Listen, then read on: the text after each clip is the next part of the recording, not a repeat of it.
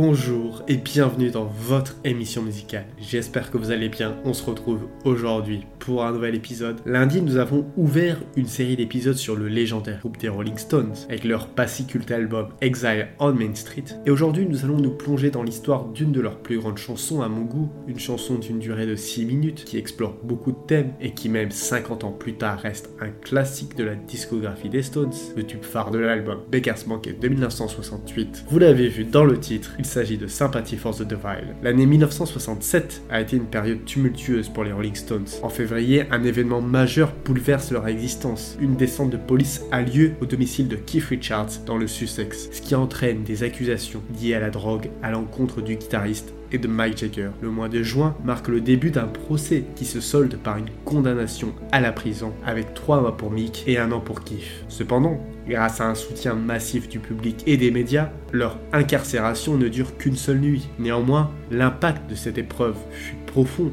et durable. Leur prochain album a été élaboré au cours de ces mois tumultueux et il semble véritablement refléter l'état d'esprit troublé de ses créateurs. Their Satanic Majesty's Request, qui est sorti en 1967, est aujourd'hui justement considéré comme un classique de l'ère psychédélique. Cependant, à l'époque, il a été accueilli avec sarcasme, paraissant bien loin du style blues rock établi par les Beatles, notamment après le chef-d'œuvre Sgt. Pepper Lonely Heart Club Band, sorti six mois auparavant. L'aube de 1968 a sans doute apporté à Mike Jagger un sentiment de renouveau.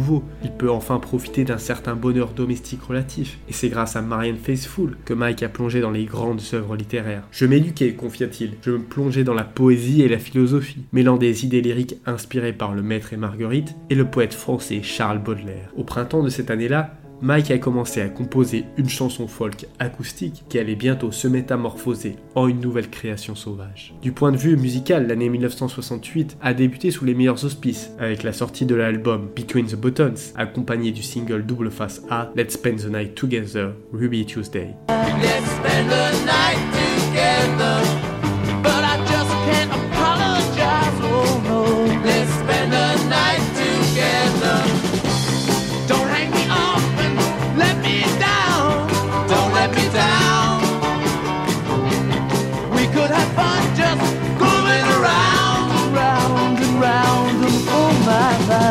Cependant, à mesure que l'été de l'amour approche, les Rolling Stones se trouvent plongés dans une atmosphère nettement plus sombre. Mike et Keith faisaient face à la pression écrasante de leur procès imminent, tandis que le guitariste, Brian Jones, déjà aux prises avec ses propres affaires de drogue, assiste à la rupture de sa relation avec Anita Pallenberg qui le quitte pour Keith. Cette période tumultueuse a profondément influencé le groupe et a marqué une étape clé de leur histoire. Le maître et Marguerite de Bulgakov est célèbre pour son habile mélange de fantastique et de satire sociale. Baudelaire, quant à lui, a exploré des thèmes tels que le renversement des valeurs et la confusion entre la réalité et l'apparence dans son travail. Ces concepts trouvent un écho profond dans Sympathy for the Devil. La chanson présente le diable un personnage avec du goût où chaque flic devient criminel et chaque pécheur se transforme en saint. Même Jésus-Christ est évoqué, à la fois pour sa douleur et ses moments de doute. À travers ces paroles, l'auditeur est invité à se questionner sur la victoire du mal sur le bien, bien que cela reste un fantasme, malgré l'insistance de Mike Jagger à la fin de la chanson en criant Dis-moi chérie, peux-tu deviner mon nom? Outre les thèmes religieux, Jagger fait référence à d'autres événements majeurs du XXe siècle,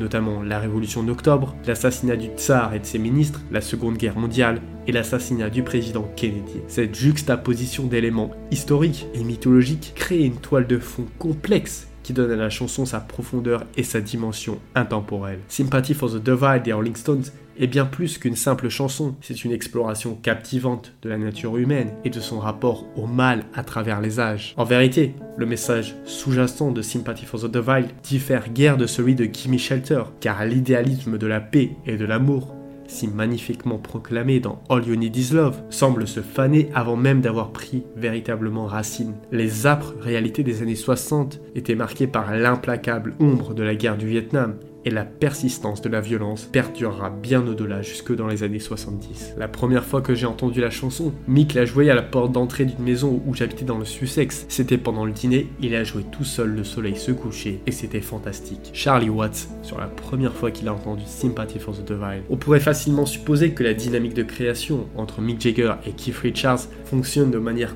conventionnelle. Mick Jagger compose les paroles, tandis que Keith Richards se charge de la musique. Cependant, la réalité est bien différente, car dans le cas de Sympathy for the Divide, Mick Jagger a joué un rôle double en écrivant à la fois les paroles et la musique de la chanson. La contribution essentielle de Keith Richards a été de guider Mike dans la recherche du rythme parfait. Il se souvient avoir dit à l'époque J'essayais juste de comprendre si c'était une samba ou une foutue chanson folklorique. Le film Sympathy for the Divide, réalisé par Jean-Luc Godard, pendant l'enregistrement de la chanson aux Olympic Studios en témoigne de manière éloquente. On y observe la métamorphose de la chanson qui évolue d'une composition folklorique à une samba rock épique, fusionnant avec habileté des éléments musicaux issus de la danse. En effet, la chanson commence tout doucement avec peu d'instruments, le piano et Mike, pour que au fur et à mesure que la chanson avance, de plus en plus d'instruments rentrent et ce fameux rythme de samba au piano et au conga qui hante toute la chanson.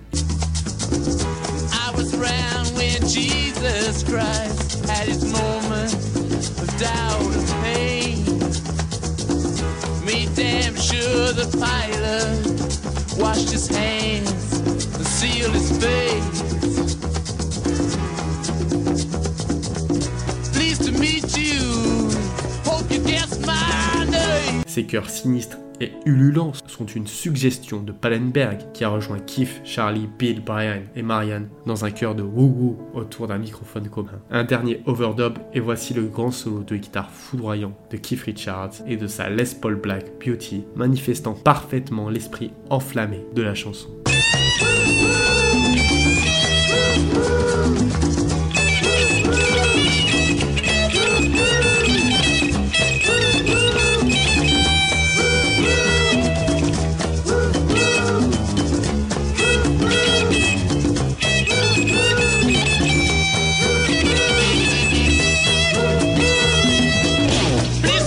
L'autre élément important de cette chanson, c'est sans conteste la batterie, assurée par le talentueux Charlie Watts. Ce qui est fascinant, c'est que son jeu diffère complètement des éléments de rock brésilien pour lequel la chanson est célèbre. Au lieu de cela, Charlie reste fidèle à ses racines en optant pour un style de jazz latine, quelque chose que Kenny Clark aurait pu jouer sur A Night in Tunisia. Cela ne concerne pas uniquement le rythme, mais également tout le style. Pour ajouter une couche de rythme congolais percutant qui sont un élément majeur de la chanson, c'est Rocky Diron qui a pris les baguettes. Bill Wyman de son côté apporte sa touche avec un shakeré, un instrument de percussion africain qui rappelle les maracas. Pendant ce temps-là, Mike Jagger lance une série de cris, amplifiés par un effet de délai. Keith Richards, quant à lui, sort sa basse Fender, qu'il branche sur l'ampli Vox Foundation de Bill. Son jeu impeccable et accompagné par le talent exceptionnel au piano de Nicky Hopkins, qui se démarque dès le premier couplet avec le célèbre Please allow me introduce myself. Permettez-moi de me présenter. Please allow me to introduce myself.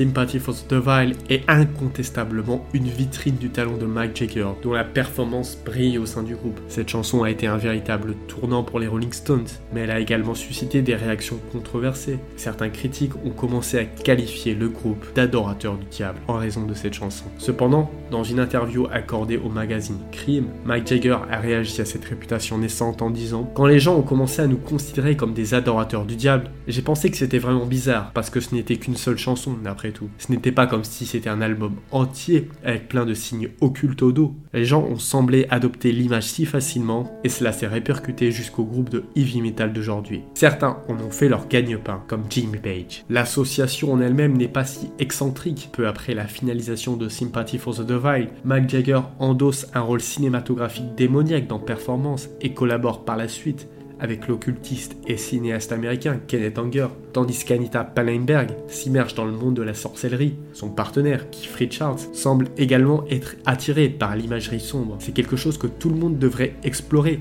Il y a des possibilités, dira-t-il plus tard. Toutes ces choses sont regroupées sous le nom de superstition et de contes de vieilles femmes. Je ne suis pas un expert en la matière, je ne prétendrai jamais l'être, j'essaie juste d'en parler un peu. L'album, Baker's Banquet, a vu le jour le 6 décembre 1968 et a rapidement grimpé dans le top 5 des classements aux États-Unis et au Royaume-Uni. Cet album marque un tournant stylistique majeur pour les Rolling Stones qui renouent avec leurs racines blues de manière habile et audacieuse. Cependant, c'est cette chanson d'ouverture Sympathy for the Devil captive le plus l'attention du public. Elle a été reprise ultérieurement par d'autres artistes désireux d'explorer la notoriété ténébreuse. On peut citer Ozzy Osbourne, Motorhead ou encore les Guns N' Roses. Ils ont tous tenté de recréer l'énergie sinistre de cette chanson, mais l'original demeure inégalé. Aujourd'hui, elle figure toujours parmi les 7 chansons les plus fréquemment interprétées par le groupe en concert, souvent accompagnées de visuels flamboyants et de Mike Jagger drapé de rouge écarlate. Elle rappelle le rôle essentiel de ce morceau dans la célébration indélébile de la réputation sulfureuse des plus grands bad boys du rock'n'roll. Voilà, c'est tout pour cet épisode sur Sympathy for the Divine des Rolling Stones. J'espère que vous l'avez apprécié. Comme d'habitude, n'hésitez pas à le partager, c'est le meilleur moyen d'aider la chaîne. Moi je vous dis à lundi pour un nouvel épisode.